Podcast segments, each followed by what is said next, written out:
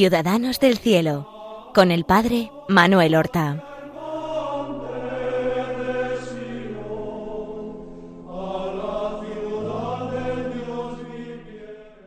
Muy buenos días, queridos hermanos. Damos comienzo a una nueva emisión del programa Palabra y Vida. Un programa en el que nosotros glosamos la vida y nos fijamos en las virtudes de nuestros hermanos los santos, poderosos intercesores y modelos de Evangelio encarnado. Vamos a comenzar hoy a hablar de una santa excepcional, una santa que ha marcado profundamente la historia de la Iglesia, una santa profundamente atractiva desde todos los puntos de vista, porque lo reunía todo en sí mismo. Belleza, alcurnia de su linaje, riquezas, sentido común, delicadeza, cortesía, todo, unido a un amor a Jesucristo extraordinario. Vamos a hablar de Santa Clara de Asís aquella santa cuyo nombre se une inmediatamente al de San Francisco de Asís, su paisano, algunos años mayor que ella, y desde luego su inspirador. Francisco llamó siempre a Clara su plantita, porque él la había cultivado. Y Clara fue la más fiel seguidora de Francisco y habiéndole sobrevivido bastantes años, se convirtió en el refugio, la inspiración de aquellos primeros hermanos, compañeros de San Francisco, que querían mantener el ideal de la primitiva pobreza y simplicidad franciscana. Clara nació en el año cuatro. Es decir, aproximadamente cuando Francisco de Asís tenía trece años. Nace igualmente como Francisco en Asís, en este final del siglo XII. Ambos, Francisco y Clara, pertenecían a familias muy acomodadas, pero con una diferencia. La familia de Clara era una familia de la nobleza, de la alta nobleza de Asís, mientras que Francisco pertenecía a esa nueva clase social emergente que es la burguesía. Era hijo de un comerciante, de un comerciante rico, un comerciante que deseaba, como tantos otros de su clase, poder él mismo o a través de su hijo ennoblecer su linaje y subir en el escalafón social. Clara no, Clara tenía riquezas, posesiones, castillos, un nombre, dinero. ¿A qué familia pertenecía Clara? A la familia de los Ofreduccio.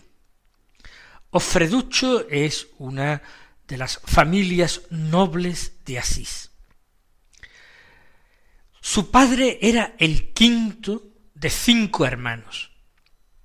El mayor se llamaba Paolo, el segundo Monaldo, el tercero Escipión, el cuarto Ugolino y el pequeño, el Benjamín, se llamaba Favarone. Favarone, o Freducho de apellido, es el padre de Clara, y de él, del padre, sabemos relativamente poco pasa bastante en silencio por la historia, incluso en los procesos de canonización de Clara, donde testimonian personas que habían vivido, dicen que apenas lo habían conocido o no lo habían conocido en absoluto. Quizás fue el segundo de los hermanos varones, Monaldo, el que ejerció como jefe de la familia era un hombre más violento, arrojado, decidido, un verdadero guerrero medieval lleno de orgullo de su estirpe, y actúa en muchas cosas como padre de Clara. No digo como padre, pero tomando decisiones de la familia en relación a Clara más que su padre Favarone. La madre de Clara se llamaba Hortulana, Hortulana que podría traducirse por hortelana, y era también miembro de una familia noble, que tenía títulos de nobleza y riquezas. Por tanto, en esta familia linajuda nace el año 1194 Clara de Favarone, Clara Ofreduccio.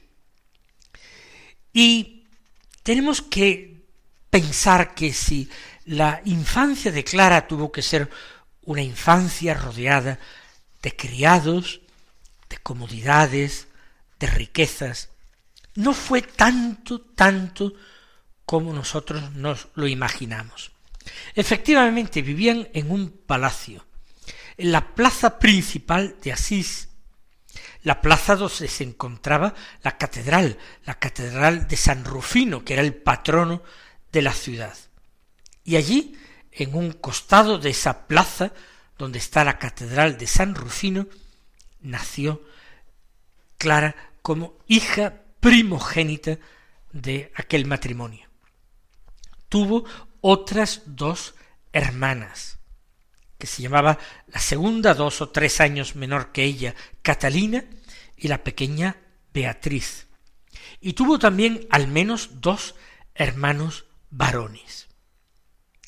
Pero Clara fue la mayor, y para su madre, eh, Hortulana, fue en alguna forma la hija favorita, quizás por ser la primogénita, quizás también por el extraordinario carácter, delicadeza que tenía su hija. Y digo que a pesar de haber nacido en un lugar tan extraordinario, en la cercanía de la catedral, relacionada con lo mejor de Asís, sin embargo, con sólo tres años ella va a conocer el destierro y la huida de Asís. Antes sí ella había recibido el bautismo en la catedral. Se le impuso el nombre de Clara y realmente fue un nombre que le vino como anillo al dedo, porque toda su vida fue verdaderamente luminosa. A los tres años ocurre lo siguiente. Hay un gran conflicto entre el papado, el papa es el jefe de los estados pontificios, y el imperio de Alemania, el imperio, el sacro romano imperio germánico. Y la ciudad de Asís pertenece al imperio. En Asís hay una torre, una fortaleza que le llaman la roca. Tiene un castellano, el duque Conrado, Conrado de Urslingen, que es el gobernador puesto por el emperador alemán Federico Barbarroja, y era el que regía la ciudad desde su fortaleza. Cuando muere el emperador Federico Barbarroja, y muere en el año 1190, si se dan cuenta, eh, no había nacido todavía Clara, fue cuatro años antes de nacer Clara que murió Federico Barbarroja. Lo sucede su hijo, con el nombre de Enrique VI, el emperador. Enrique VI reina poco tiempo. En el año 1197, cuando tiene tres años Clara, muere y deja como heredero a su hijo, nieto de Federico Barbarroja. Tiene el nombre de Federico II. Federico II nace en 1194, el mismo año, justo el mismo año que nació eh, nuestra heroína Clara. Y murieron en fechas parecidas. Pero hay un conflicto en Asís que viene de antiguo. El conflicto entre esta nueva clase social que es la burguesía, los que son plebeyos, aunque disponen de dinero, de recursos, y los nobles, que son siempre la aristocracia de la ciudad, la que ha formado la élite gobernante. A los plebeyos, plebeyos no quiere decir mendigos, miserables, se trata de familias adineradas también, pero no nobles, ¿eh? comerciantes en su mayoría. Se les llaman los minores, es decir, los menores. Forman un grupo más o menos compacto, un, un movimiento de los minores, mientras que al grupo de los nobles, que todavía se aferran a una estructura social feudal, se les llama los mayores. Los mayores, la nobleza, apoyan al duque Conrado, al que gobierna desde la roca, desde la torre, en nombre del emperador. Pero, ¿qué ocurre? Que a la muerte del hijo de Federico Barbarroja, Enrique VI, se produce un cierto vacío de poder.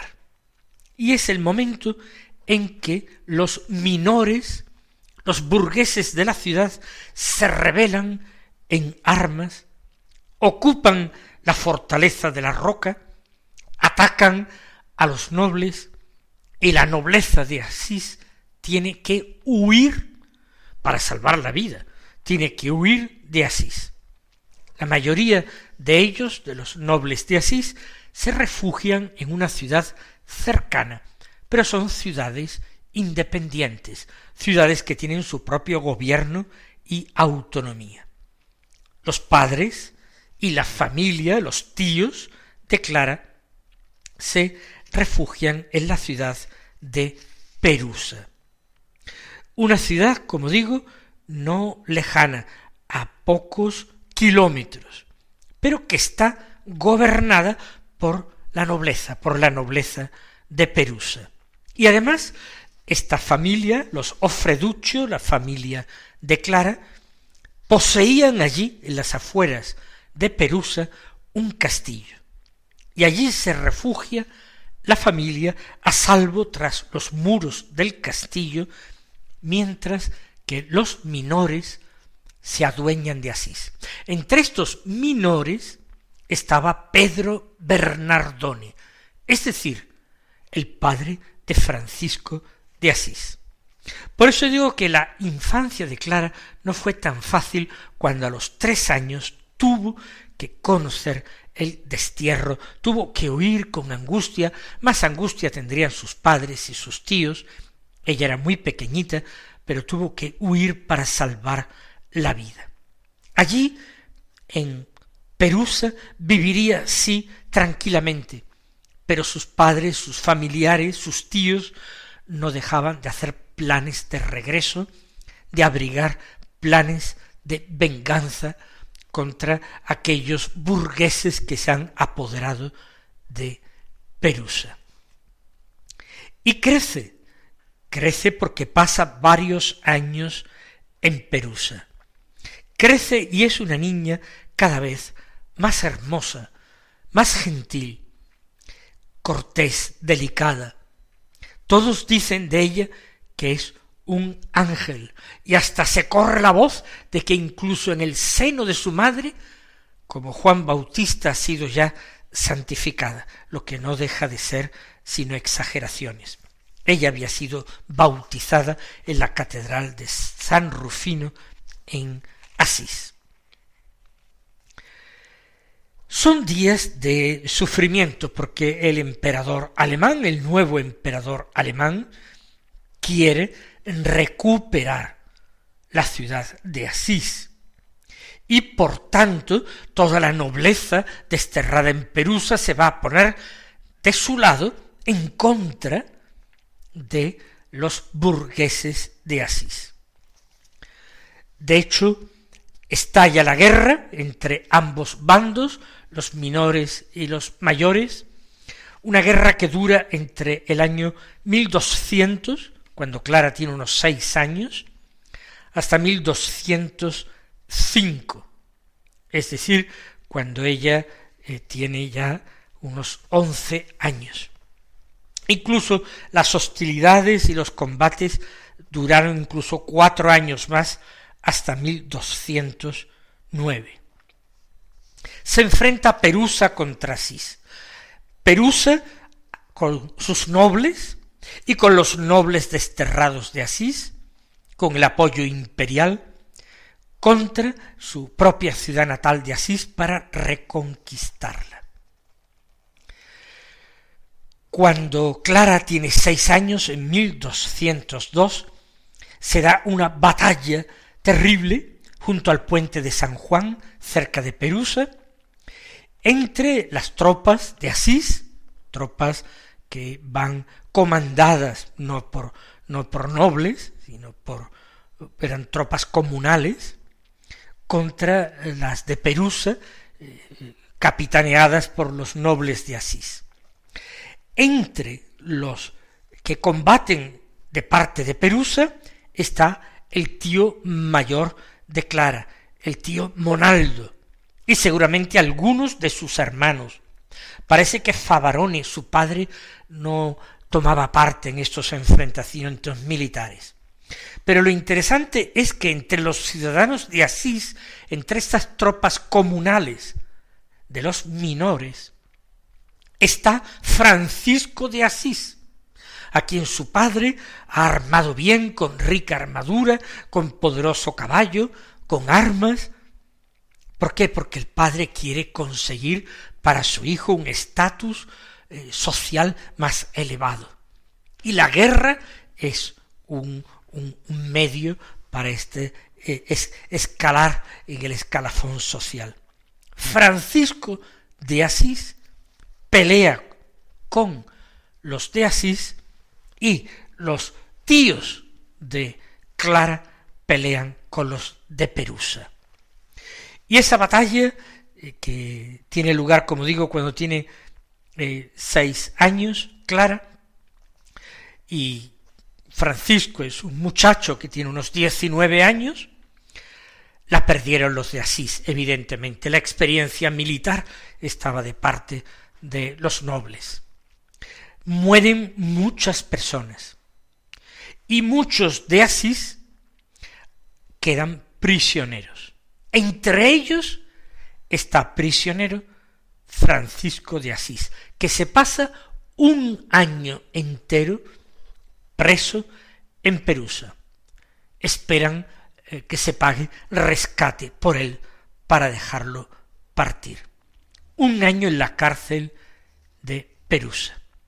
Lo conocería entonces Clara, quizás no, quizás era muy pequeña, pero en su casa se hablaría de esta batalla, del éxito completo, de, de lo bien que habían combatido y de los numerosos prisioneros de Asís que se habían hecho. Quizás se nombró a Francisco, que era hijo de un comerciante muy adinerado, que pagaría un buen rescate por él. Todo esto lo oiría ella. Si lo llegó a ver alguna vez físicamente, nosotros no lo sabemos. Pero ya Dios estaba tejiendo una historia, una historia de santidad entre estos dos personajes. La niña noble, mimada, querida por todos, en el palacio, en la familia de los vencedores, y el joven de diecinueve años, que todo su empeño y sus ansias de victoria han quedado sepultados en una cárcel, en una mazmorra muy larga, porque un año de prisión cuando se tienen diecinueve años se puede hacer eterno. Estos enfrentamientos seguirán si Francisco volverá después de un año, con todos sus ánimos bastante enfriados. Pero poco a poco los nobles de Asís, desterrados en Perusa, van ganando batalla tras batalla y en el año 1205, es decir, eh, unos años, tres años después de la prisión de Francisco, cuando Clara tiene unos nueve años, pueden regresar a Asís como triunfadores. Posiblemente habría venganzas personales, se impondrían condiciones duras, tributos a los vencidos, a la burguesía de Asís. Pero en 1205 ellos, la familia de Clara, los Ofreducho, regresan a Asís. Ya Clara es una niña mayor, una niña con unos nueve años. Y su madre la sigue educando y le va dando una educación extraordinaria y cultivada. Ella llega a aprender latín, no ya sólo a leer y escribir, cosa que era poco frecuente entre las personas de su época y muchísimo menos frecuente entre mujeres, sino que ella es capaz de leer y escribir en latín. Su madre, Hortulana, que es una mujer piadosa, junto con, junto con una pariente suya llamada Pacífica de Huelfuccio, emprenden las dos mujeres una peregrinación a Tierra Santa. Y después harán otra peregrinación al santuario de San Miguel en el monte Gárgano y también a Roma. Clara no asiste a estas cosas, es pequeña, pero su madre le contaría infinidad de cosas de sus viajes y de Roma y de Tierra Santa sobre todo, y esto alimentaría la imaginación y la piedad de esta niña excepcional. El próximo día continuaremos hablando de la infancia de Clara y llegaremos a hablar también de su primer encuentro con Francisco de Asís. Hasta entonces, mis queridos hermanos, recibid la bendición del Señor.